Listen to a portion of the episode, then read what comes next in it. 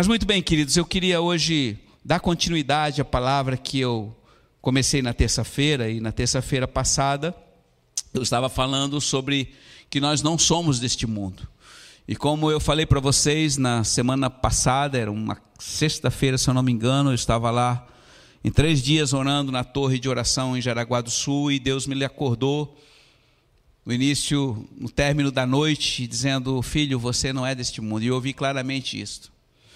E eu sabia que ele estava me alertando, porque a gente sabe que a gente não é deste mundo, a gente sabe que nós somos embaixadores e representantes do reino, mas entre o que sabemos e o que agimos e praticamos há uma lacuna muito grande, não é isso, pastorino? É muito grande. Nós sabemos muitas coisas a respeito do rei e do reino, mas o grande desafio realmente está em viver isto. Então, nesses dias em que nós estamos vendo os rumores de guerra, estamos vendo guerras internas das nações, toda essa convulsão social que nós estamos passando, é, o aumento do combustível, consequentemente o aumento do trigo, do milho, que já vai subir tudo, toda essa crise mundial que está interligada faz parte do processo. Um dia Jesus estava ali com os discípulos é, no Monte das Oliveiras, em Mateus capítulo 24, os discípulos chegaram para ele e disse, mestre, é, diga-nos quando vai acontecer essas coisas, porque ele olhou para o templo, aquele templo que era a construção mais esplendorosa que existia ali em Israel, e eles disseram, olha, olha mestre, olha que templo, olha que Babilônia, olha que coisa linda. E ele disse, não vai ficar pedra sobre pedra.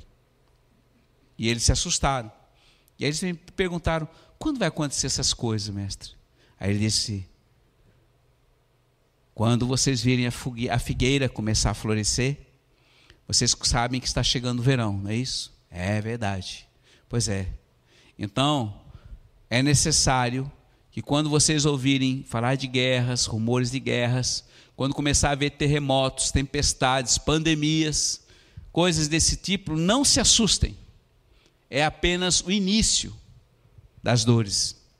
Porque se levantará nação contra nação, reino contra reino, haverá muitos falsos profetas, haverão muitos que farão maravilhas em meu nome, mas ainda não é o fim. E aí ele vai falando. E hoje nós estamos vendo claramente que nós já estamos vivendo a intensidade desses dias.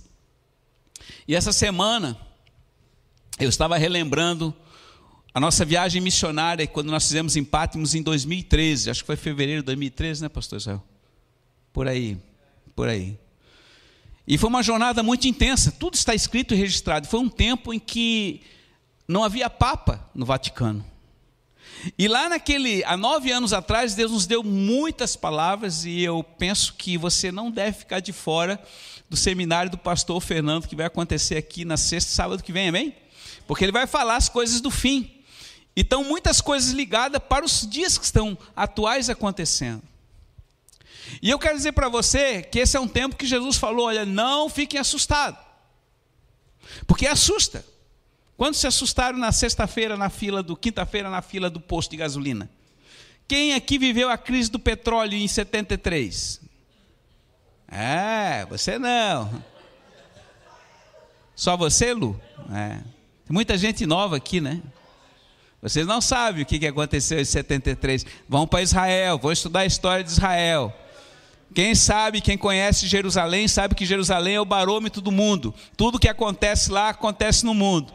A guerra do Yom Kippur, né? os, os árabes, a, a, a, OLP fechou ali as, as torneiras do petróleo e houve a maior crise do mundo, porque todo mundo comprava petróleo deles baratinho.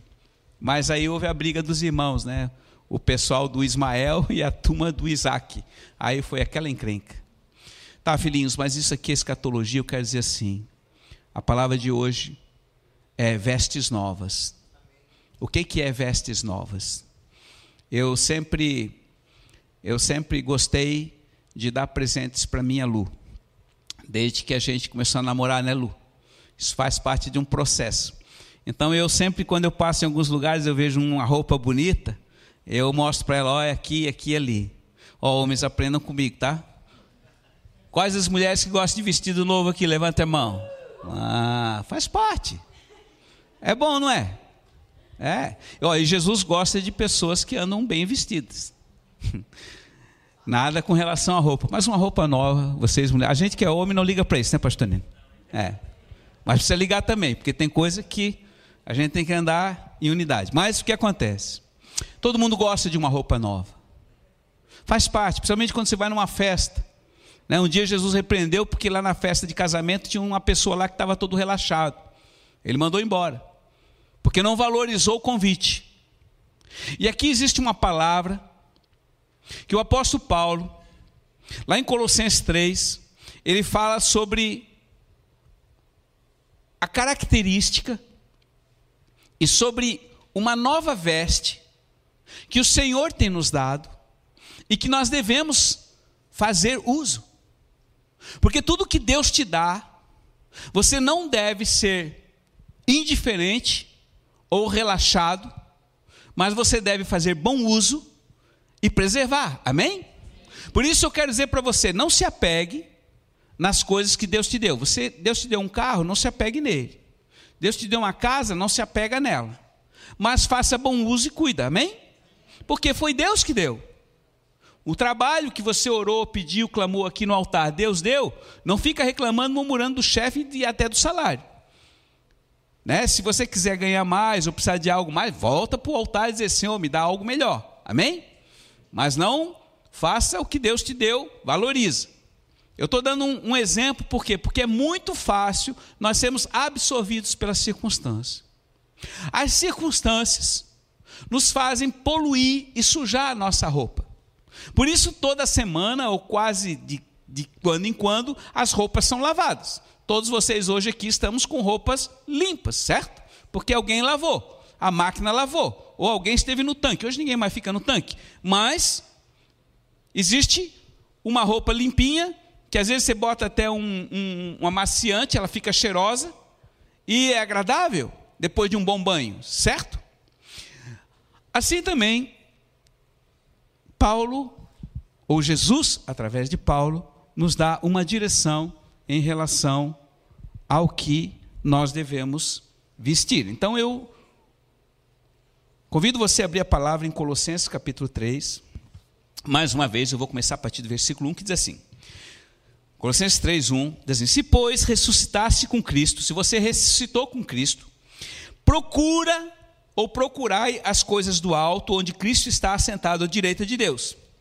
Pensem nas coisas do alto e não naqui da terra, porque vocês morreram, morreram e a vossa vida agora está escondida, está é, amalgamada, está é, é, aliançada com Deus. Quando Cristo, que é a vossa vida, se manifestar, então também vocês serão manifestados em glória. Ou seja, quando Jesus se manifestar, voltar para a terra, também os que aqui estão vão ter esse corpo glorificado na questão de segundos. E quando nós também morremos e estivermos na glória, o nosso corpo não vai ser mais este de carne e sangue, mas será manifesto como um corpo glorioso. Aí ele continua, versículo 5: Mortificai, pois, os vossos membros terrenos. Fornicação. O que é fornicação? Alguém sabe o que é o tico-tico no fubá? É fornicação, sexo ilícito fora do casamento. Ah, eu não pratico essas coisas, pastor. Eu não faço isso. Eu sou fiel. Eu sou fiel à minha esposa, eu sou fiel. Mas aí de repente você pega o celular ali e começa a ficar vendo algumas coisinhas que não são boas para Deus. Isso também é fornicação. Guarda bem essa palavra. Faça morrer a fornicação, a impureza. O que é impureza? Toda sorte de impureza sexual, atos ilícitos, fora do casamento de uma aliança com Deus. Paixão lascívia, também é, essas coisas ligadas à impureza sexual. Desejos maus, cupidez, que é idolatria. O que, que é isso? Também é a, é a. Como é que eu chamo? Desculpa a palavra, ela me fugiu agora, mas é a cobiça. A cobiça. Pastor Nino comprou um carro novo. Eu também tenho que comprar um igual dele. Não posso ficar para baixo dele. Estou entendendo? Não posso ficar abaixo dele. Isso é cobiça. Desejar o que o outro tem. Para competir. Pecado. Obra da carne. Roupa suja, poluída. Continua ele. Isto é uma idolatria. Estas coisas provocam a ira de Deus aos desobedientes. Quando eu tenho atitudes como esta na minha vida, na minha roupa interna, que eu poluo, que eu sujo através dos meus olhos, através da minha mente, dos meus atos, eu trago a ira de Deus, a irritação de Deus. Essas coisas provocam e tiram o Senhor do sério. Presta atenção. O Pai, o Senhor, Ele é querido e amado.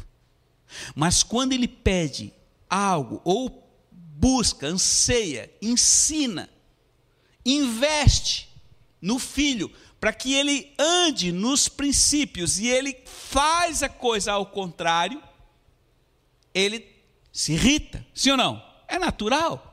Acontece com os nossos filhos, isso é uma coisa muito natural. Deus também. E aqui ele fala assim: aos desobedientes. Então, essas coisas que são atitudes de desobediência ao Senhor, trazem problema. Cara, eu acho que assim, ó, eu fico pensando, uma das coisas que tem uma resistência muito forte de Deus é a soberba, é o orgulho. A soberba é uma coisa que irrita Deus. Por que, que irrita? Porque Deus lembra exatamente o dia que ele tinha uma pessoa muito próximo dele. Quem era? Lúcifer, o pai das luzes. A pessoa mais próxima dele, talvez uma das mais próximas, conhecia tudo dele, era o assessor dele. E de repente, a soberba, o orgulho e a presunção encheu o coração dele e ele tentou dar uma rasteira no Senhor. E o Senhor o expulsou e ele caiu sobre a terra. Aí houve todo esse caos que aí está. Então isso provoca nele um, uma ojeriza, um repúdio. Quando Deus lembra disso, por isso ele diz assim: Eu resisto ao soberbo, mas dou graça ao humilde. O que é graça? É um poder extraordinário que não tem fim, e aquele que recebe, se tiver a sabedoria de usar bem usado, vai produzir muito fruto para a glória dele. Amém? Por isso ele diz: Cuidado, filhos, tomem qualquer circunstância na vida de vocês para vocês serem humildes. Porque se você tem uma grande capacidade, Deus te deu uma grande capacidade para você chegar onde você chegou, seja a nível que for da sociedade ou profissional, é graça dele, é bem? Alguns Deus, alguns deu uma medida menor, outros deu uma medida muito grande. É uma ferramenta que Deus coloca. Então eu não tenho mérito nenhum de estar hoje aqui ministrando para vocês, porque eu falo bem. Porque de todos que eu falo aqui, talvez eu seja o menor de todos. Mas Deus me deu a graça, por quê? Porque eu tive que superar um grande limite que eu tinha, que era a minha timidez. Não é fácil falar diante de público. Nós, pastores, sempre que subimos nesse altar, a gente treme. Por quê? Por causa da presença e por causa de vocês. Mas eu quero colocar aqui para você que aquele que chama, dá graça e capacita. E você tem um chamado, e esse chamado Deus, quando investiu em você e disse: Olha, eu quero você, Bruno, eu trouxe você aqui para Floripa porque eu tenho um chamado para você, você deve absorver isso e dizer: Senhor, eis-me aqui, aonde, quando e como. E Ele vai prover e suprir de tudo que necessita, conforme a sua fé. Se você disser como Moisés: Senhor, manda outro, eu não vou, irritou Deus, sim ou não? Irritou. Tá, vai, então vai lá falar com Arão e fala com ele que ele vai te ajudar.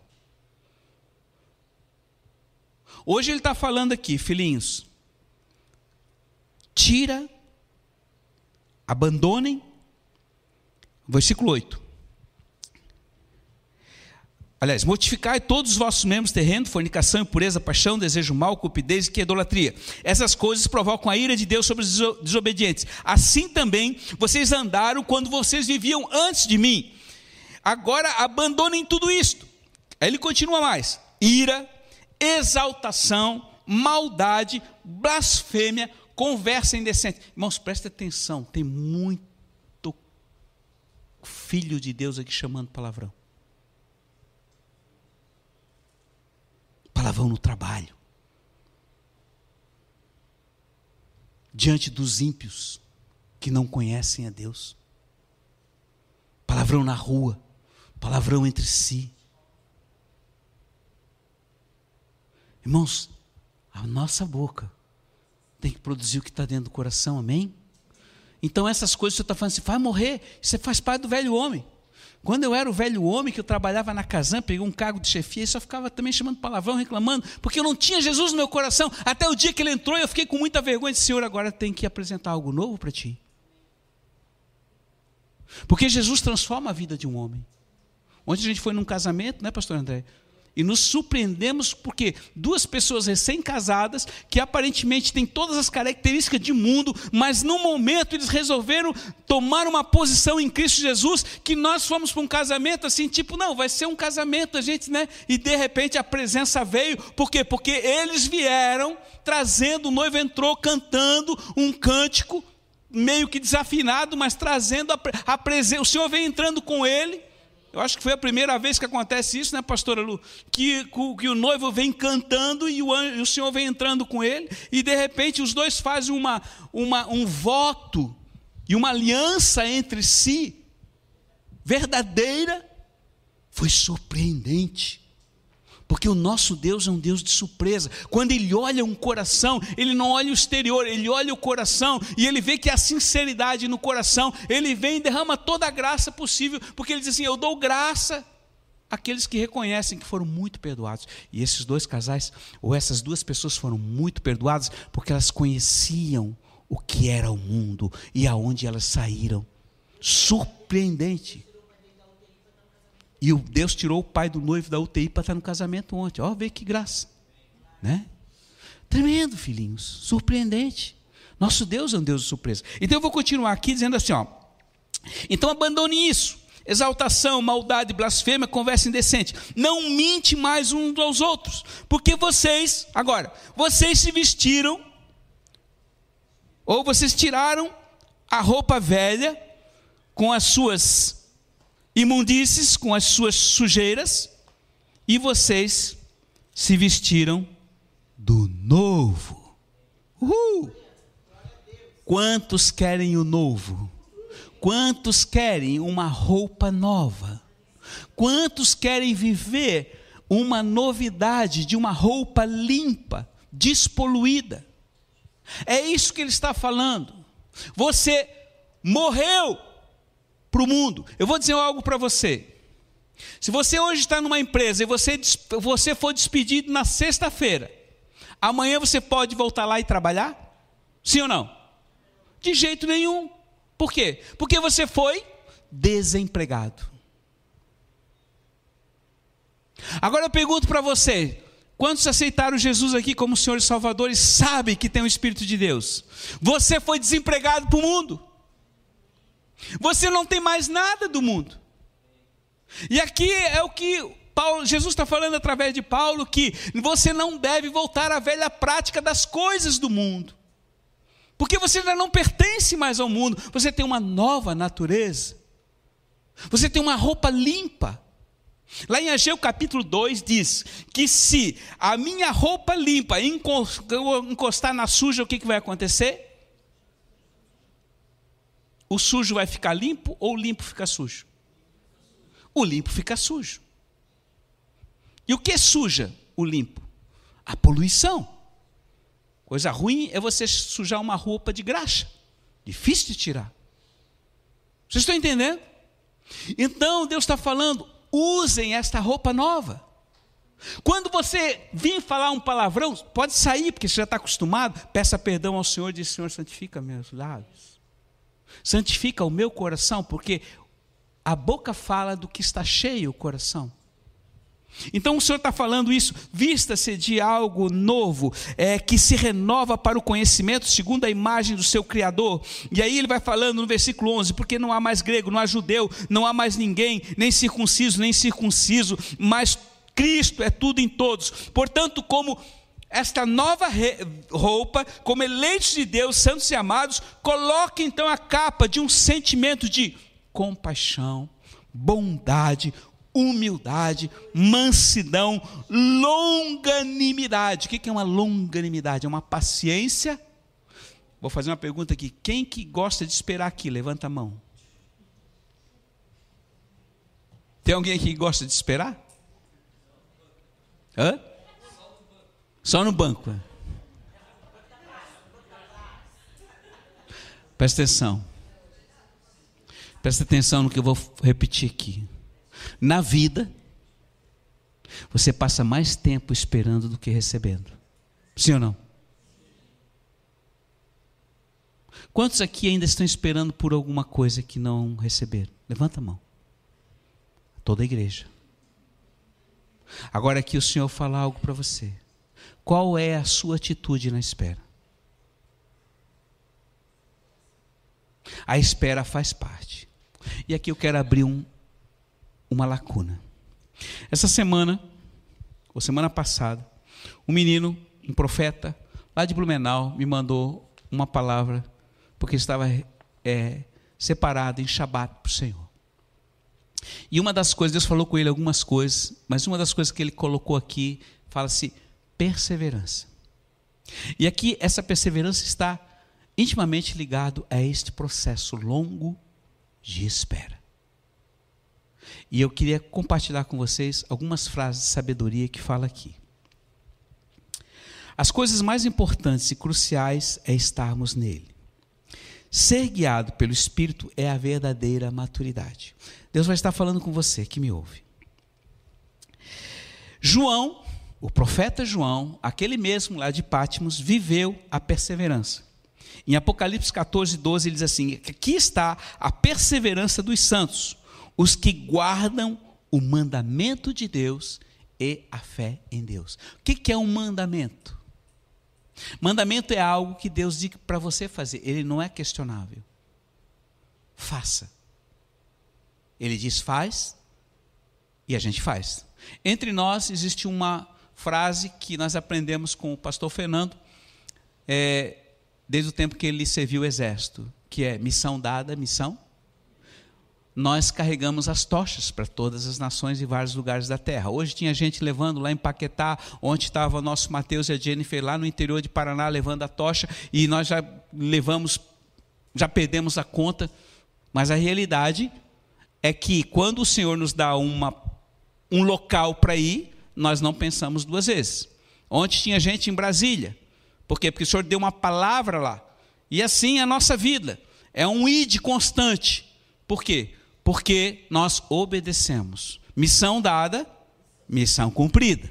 E como Deus se agrada dos que obedecem? Aí ele vai dando mais porção. E aí ele continua aqui dizendo: Ele foi perseguido, e diz: Eu, João, irmão e companheiro de vocês no sofrimento, no reino e na perseverança em Jesus, estive na ilha de Patmos por causa da palavra de Deus e por causa do testemunho. Cara, o João é o João. O João não tem palavra.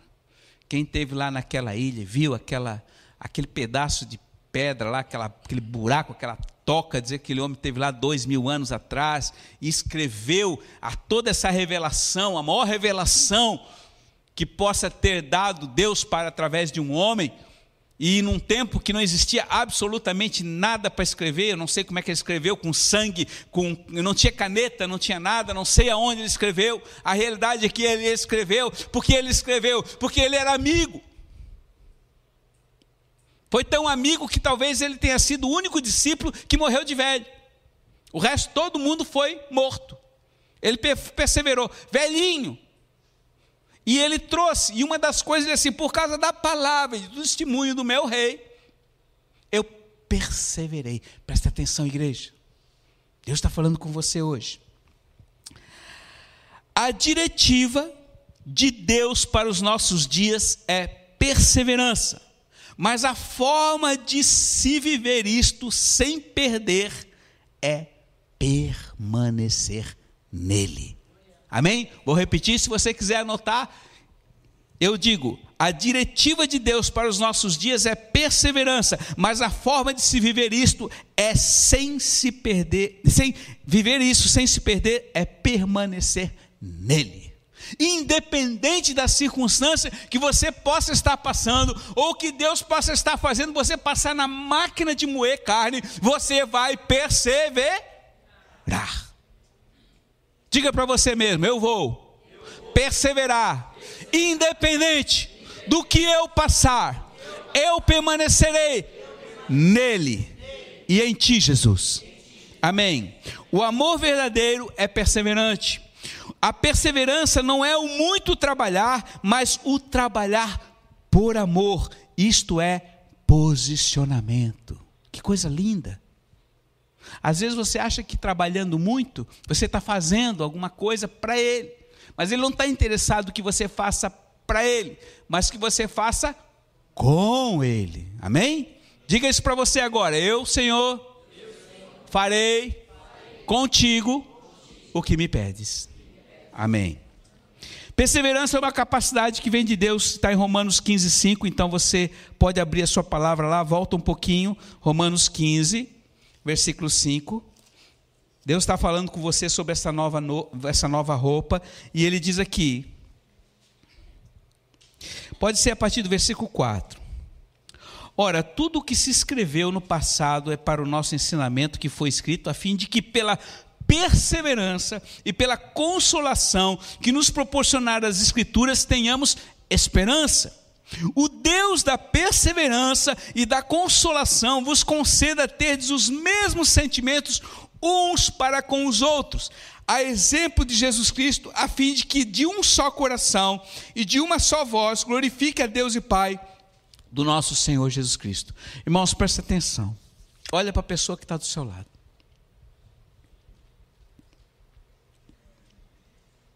Um dia a pastora Lu, lendo o livro do irmão Young, acho que era o irmão Young, que ele falava da xicrinha. Quantos lembram do exemplo do, da xicrinha? Alguém já ouviu? Eu vou repetir aqui. Como é que era o nome do livro, Israel? Lírios entre espinhos. É, é um livro antigo. Mas eu vou contar a história de um chinês que ele vivia numa prisão. E ele foi para a prisão por causa de Cristo. Porque você sabe que a China é socialista, ela tem uma máscara de democracia, mas na realidade ela é um governo ditador, déspota e o Estado rege tudo, até as igrejas. A igreja verdadeira é a igreja do subterrâneo. E o laço que ele tinha com os irmãos da igreja foi lhe dado uma xicrinha, uma xicrinha de porcelana. Ele conseguiu levar essa xicrinha para a prisão. E na prisão onde ele estava, era uma prisão que eu nem vou dizer o nível da prisão. Mas um dia alguém brigou com ele, xingou ele, bateu nele, pegou aquela xicrinha e jogou dentro do, da fossa cheia de excremento. Ele não pensou duas vezes. Ele mergulhou naquela fossa, tirou aquela xicrinha, lavou e tomou de volta para si, porque era o único elo dele com a igreja que estava lá fora. Qualquer um de nós diz assim: ah, ele devia ter deixado lá dentro. É algo muito sujo e muito porco. Mas eu quero dizer uma coisa para você. A pessoa que está do seu lado, está sentado nesse momento ao seu lado, é alguém que Deus colocou de melhor para você. E eu não falo aqui apenas de marido e esposa, eu estou falando dos irmãos que hoje fazem parte deste corpo. Aí o, o Senhor diz assim: da mesma maneira, como você, quando toma um banho, você se lava todinho, e você cuida do seu corpo. Que se tem uma feridinha aqui ou se tem um machucadinho, você vai cuidar, bota um mertiolato, faz não sei o quê, e, e faz alguma coisa para ficar bom. E se dói, bota na boca. Não é assim? Não é uma coisa que é automático? Doeu, bota a mão em cima da dor, não é verdade? Mas é uma reação natural, impensada de cuidado. Sim ou não? Então preste atenção. Hoje Deus está mostrando para você que você que faz parte da nação dos montes, especificamente igreja de Florianópolis, você tem uma grande, uma, um grande aparelho de jantar. Valor, valorosíssimo de grande valor, que muitas vezes você acha descartável, que você diz não serve, que você diz não presta. que você diz: não preciso. Olha a incoerência. Não existe nada na sua vida que aconteça sem a aprovação dele. Não existe nada se o, o cabelo que hoje você penteou caiu, que você nem percebe, e ele sabe que caiu, e você acha que o que está acontecendo hoje na sua vida, ele não tem conhecimento, é culpa do fulano, do ciclano, do pastor. Não. Deus está no comando de tudo. Deus colocou você aqui neste lugar e juntou neste lugar. Agora ele diz: a perseverança está em você valorizar quem eu coloquei ao seu lado. Orar, cuidar e, acima de tudo, amar. Hoje de manhã eu ouvi uma palavra e o cara diz assim: amar é uma decisão. Ah, mas eu sou indiferente. Eu fico na minha, ele fica na dele. A indiferença é uma decisão. Eu decido ser indiferente. Eu decido dividir. Eu decido, eu decido não compartilhar. Agora preste atenção. Vamos que esse dedinho aqui decide não compartilhar mais com o corpo. O que, que vai acontecer com ele? Vai secar, vai morrer e vai acabar. Você é corpo.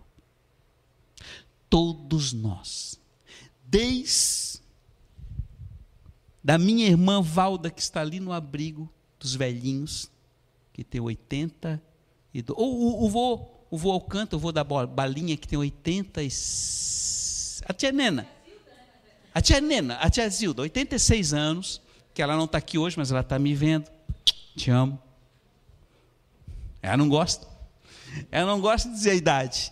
Mas é cara.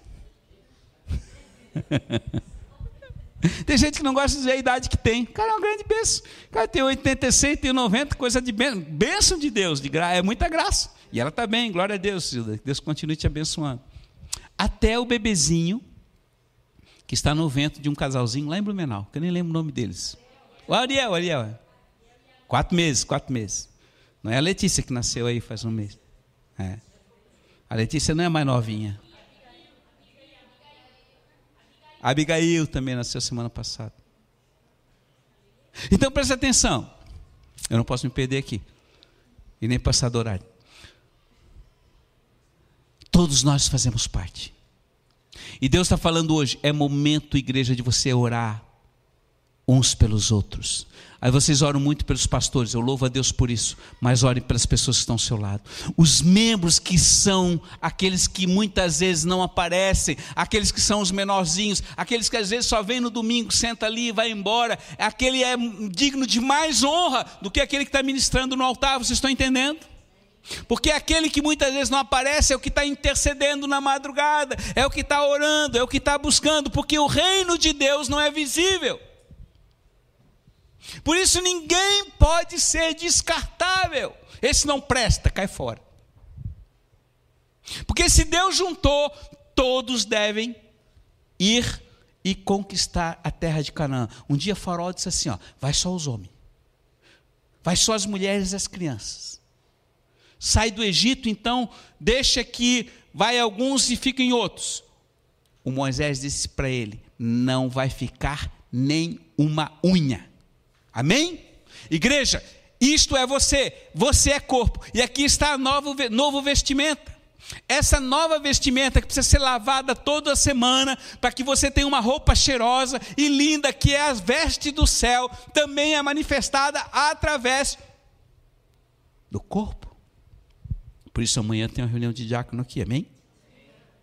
Você já pode olhar, começar a olhar os cantinhos da igreja. Eu estou falando do templo. Amém? E amanhã nós vamos falar só sobre a casa. E eu preciso de vocês aqui. Então preste atenção. Nova veste significa o novo de Deus. Um dia ele falou: olha, esqueça tudo que foi passado.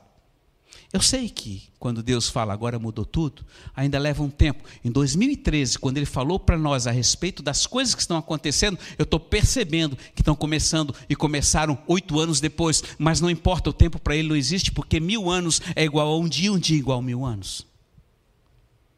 E o tempo que nós estamos vivendo é o tempo presente. Então Ele fala agora nesse tempo: vista-se todo dia, assim como você se vestiu e se reveste da armadura todos os dias, vista-se desta nova roupagem. Esquece o trabalho que te passou. Você tem um novo. Você tem uma nova uma nova unção, uma nova graça e um novo poder. E eu quero colocar para vocês aqui, filhinhos, quando o Senhor fala, pensem nas coisas do alto. Eu faço uma pergunta para você: existe escassez no alto? Existe doença no alto? Existe falta de recursos no alto? Existe alguma coisa no alto que te produz necessidade?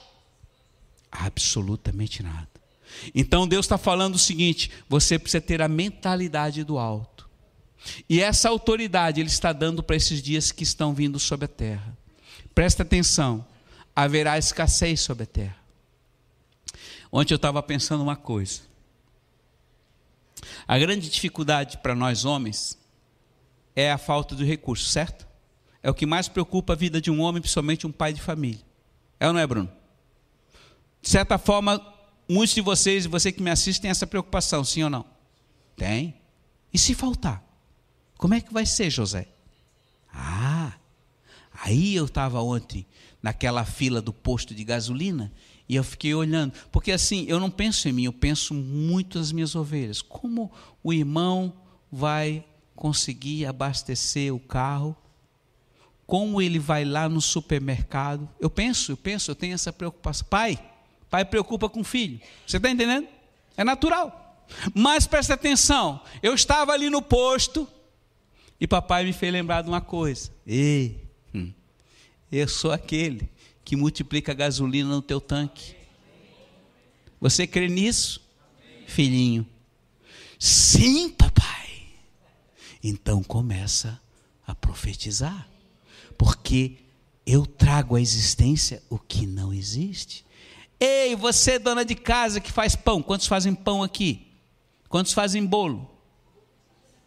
Você tem que comprar o trigo, né? Compra o Nita que é melhor. Os outros são meia boca segundo a Lu. E o fermento é o flash royal, é, o resto é meia boca. Ó, oh, desculpa, não vou fazer propaganda aqui. Mas presta atenção, que é bom, é bom. Presta atenção. O trigo, a farinha, ela pode ser multiplicada pelo exercício da sua fé. E Deus tem falado hoje, esses são dias que você tem que começar a exercer fé. Você quer subir a Jerusalém, você começa a profetizar: eu vou subir, Deus levará e trará provisão para a minha vida, e nada vai me deter para me encarregar o fogo e obedecer, amém? Porque aos seus ele dá enquanto dorme. Mas ele está falando nesses dias: é dia de exercer fé, é dia de você pegar o que você tem no altar e dizer: Eu profetizo a multiplicação, nota de 100, nota de 50, provisão, combustível, alimentação não vai faltar, porque Senhor, lembra-te da tua promessa. Que três coisas não faltaria aqueles que são os teus: casa, alimentação e vestuário e eu ainda não tenho a minha casa própria, Senhor, te faço lembrado nisso. Eu pago aluguel, aluguel, não que não seja de Deus, mas é melhor você ter o que é seu, amém? Então é uma questão de fé. Isso faz parte da roupa nova. Isso faz parte para os dias que estão vindo sobre a terra. Não se assustem. Tudo está disponível para vocês. Quando nós estávamos lá em Jerusalém, naquela missão de 40 dias, o Senhor deu uma palavra. Vocês não têm noção dos recursos que estão disponíveis para vocês mas só usufruirá os que tiverem fé. Você precisa pegar pela fé. Por isso muitos de vocês estão indo a Brasília abrir aquele baú pela fé. Sabe o que vai faltar para vocês? Nada. Porque ele traz a existência. E esses são dias em que o mundo vai ter grande escassez. Esses são dias em que um dia você vai chegar lá no, banco e vai tentar tirar o recurso e não vai ter. Mas eu tenho o direito, mas não tem. Não houve como depositar. Então são dias que você vai depender dele, que nem a viúva. Eu só tenho mais uma porção de azeite, profeta. Vou fazer um bolinho para mim e para o meu filho e depois nós vamos morrer. E ele diz: Faça primeiro para mim. Eu faço. E quando ela fez, foi tanto azeite, tanto azeite, tanto azeite, que ela vendeu o azeite para quem precisava e só cessou quando a vasilha terminou. E eu faço uma pergunta para você: qual o tamanho da sua vasilha? Ela é pequenininha ou ela é grande? ou ela é infinita? Existe limitação no céu? Feche os teus olhos. Pai, nesta noite onde tu falas conosco sobre uma nova forma de pensar, sobre uma nova forma de agir e de falar, onde tu fala conosco, Pai, sobre uma nova vestes para vestir, que ela é tão limpa, tão maravilhosa, tão magnificamente alva que nem a neve que chega a doer os olhos de tão clara e tão perfumada quanto o teu perfume no jardim. Nós estamos aqui hoje para te dizer que nós cremos e nós nos revestimos dela. Vamos fazer uma coisa profética agora. Fique de pé. Aonde você está? e você estará agora não diante de mim, e você não está aqui dentro da igreja, você está diante do Pai, e você vai fazer algo profético, e você vai dizer agora: Pai, neste momento, eu tiro a roupa, a capa poluída e suja do velho homem que eu insisti em usar até aqui eu jogo ela fora. Tira, tira a capa. Não tira a tua roupa, mas tira essa capa invisível e profética sobre sua vida. E diga agora, Pai, de tuas mãos, estende as mãos. Eu pego de ti uma nova roupagem, cheirosa, perfumada, limpa pelo teu sangue. E eu neste momento coloco sobre mim. Eu visto ela sobre mim e me revisto desta nova roupagem.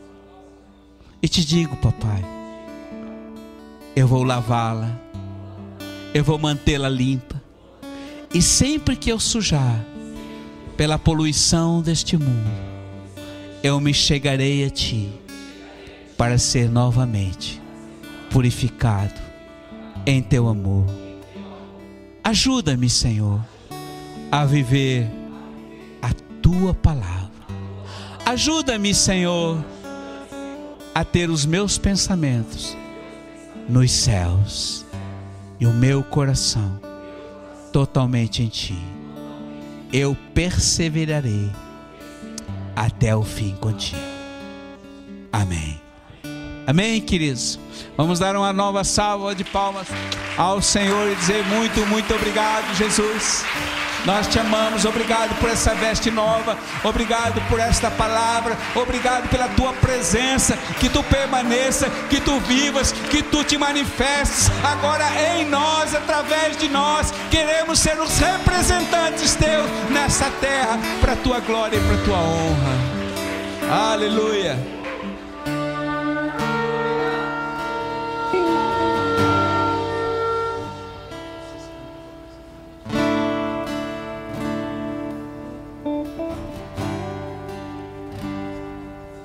Você pode permanecer de pé e na mesma porção, na mesma alegria que é o nascimento de uma criança, hoje nós vamos apresentar uma pequenina, a pequenina Letícia, no altar de Deus. Quero chamar os pais para que venham à frente.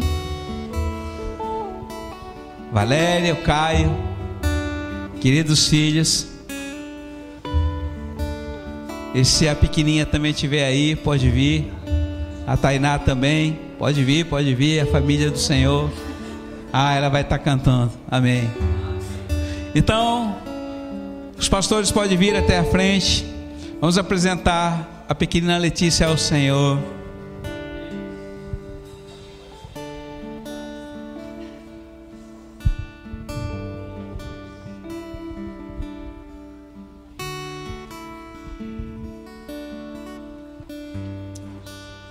Pai, em tua presença nós estamos apresentando essa criança. E eu profetizo, Deus, que a vida dela será regada por uma história. Deus, como tu disseste que através do fruto do ventre de uma mãe, tu esmagarias a cabeça da serpente, eu profetizo que essa criança será implacável em tuas mãos, uma leoa poderosa nas mãos do grande rei e nós estamos abençoando a vida dela, entregando a Ti, ó Rei, para que o Senhor a tome em Tuas mãos e maravilhas o Senhor possa realizar sobre a vida dessa criança.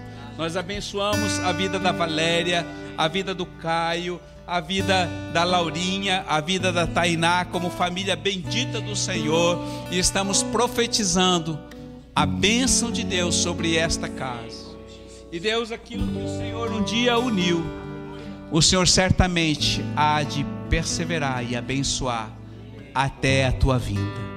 Muito obrigado pela perseverança desta família.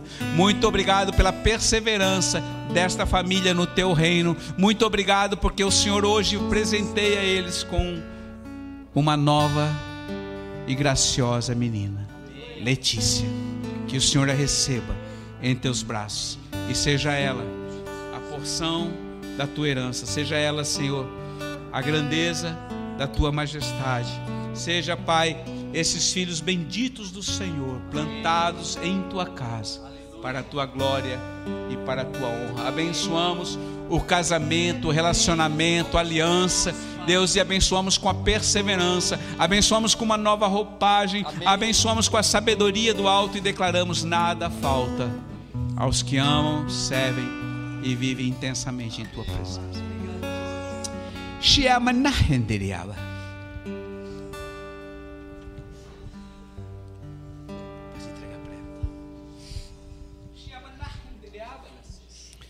Eu sou sobre vocês.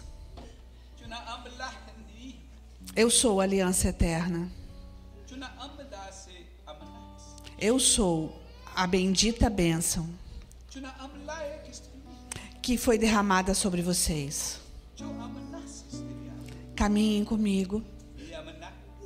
Criem essas crianças embaixo do meu altar. Para que quando forem grandes, não se desviem deles. Sejam vocês os maiores frequentadores dos altares que vos dei. Ensinem essa geração a me adorar em espírito e em verdade. Eu confio em vocês. Então venham para mim. A cada dia. A cada dia mais de mim em vocês. Eu os amo, eu os amo muito. E vocês podem entender? Eu sou, vos basta. Eu sou, vos basta. Basta. Uma nova unção, uma nova porção de alegria, de paz, de justiça, de fé, esperança e amor venha sobre a vida desta família, neste momento e a partir de hoje. Fui encontrado pelo teu amor pelo teu amor eu sou sou totalmente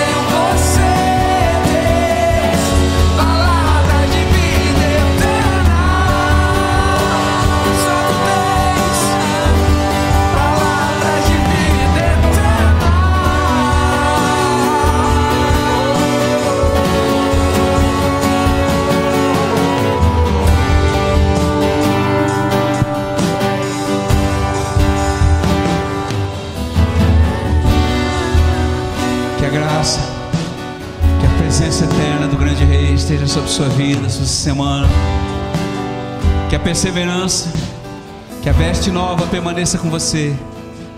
E a bênção e a graça dele permaneça. Não somente nesta noite, mas todos os dias da sua vida. Uma grande salva de palmas ao grande rei. A ti, ó rei, o louvor e a glória e a adoração. Aleluia.